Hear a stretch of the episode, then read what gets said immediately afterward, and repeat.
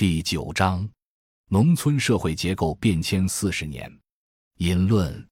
改革开放以来，中国农村可谓经历了千年未有之大变。具体表现可以总结为三个方面：一是国家与农民关系的变化，典型是两千年前后取消了延续千年的农业税；二是农村基础性社会结构的变化，主要是建立在地缘关系上的血缘共同体瓦解，这个瓦解仍在进行之中，因为中国区域差异巨大，不同地区血缘共同体的瓦解速度与瓦解方式是不同的；三是价值之变。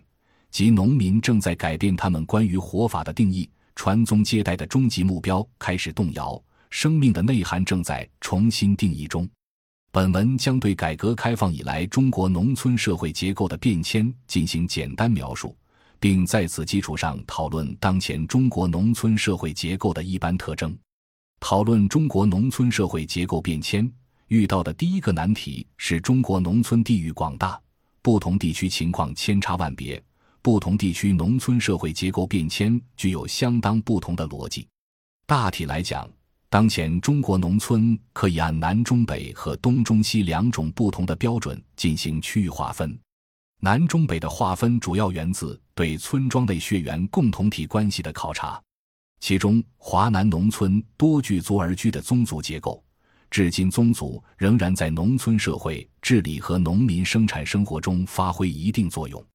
华北农村，村庄内大多存在相互独立的血缘小亲族集团，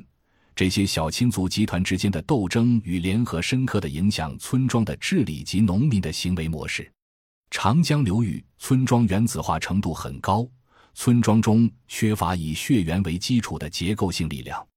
东中西差异则主要源自对村庄内经济分层的考察。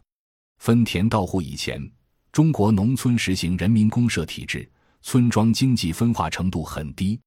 改革开放以来，随着市场经济的实施、经济的发展以及农民收入的多元化，农村出现了普遍的经济分化。仅仅从村庄内看，在东部沿海发达地区，村庄工业化使一部分农户因为办厂或经营而变得更加富裕，村庄熟人社会出现了收入远高于普通村民的富人。中西部农村中也有很多能人通过办厂经商致富，不过与东部发达地区不同，中西部农村能人致富往往是在城市完成的，且一旦他们获得了能在城市体面生活的收入，大多就搬到城市生活，因此村庄内部就缺少了收入远高于一般农民的富人。本文的讨论主要从经济分层角度展开，也就是主要从东中西的角度展开。总体来讲，改革开放以来，尤其是进入二十一世纪以来，因为东部沿海发达地区率先完成工业化，并逐步融入到沿海城市经济带中，而成为人口流入地区。不仅本地村民很少搬出村庄，而且有大量外地农民工流入务工经商。中西部地区因为缺少工业化提供的就业机会，大量农村劳动力流出农村进城务工经商。农村出现了空心化现象，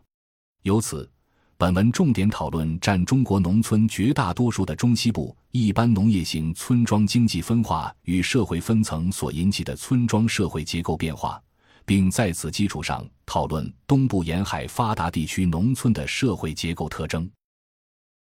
感谢您的收听，本集已经播讲完毕。喜欢请订阅专辑，关注主播主页，更多精彩内容等着你。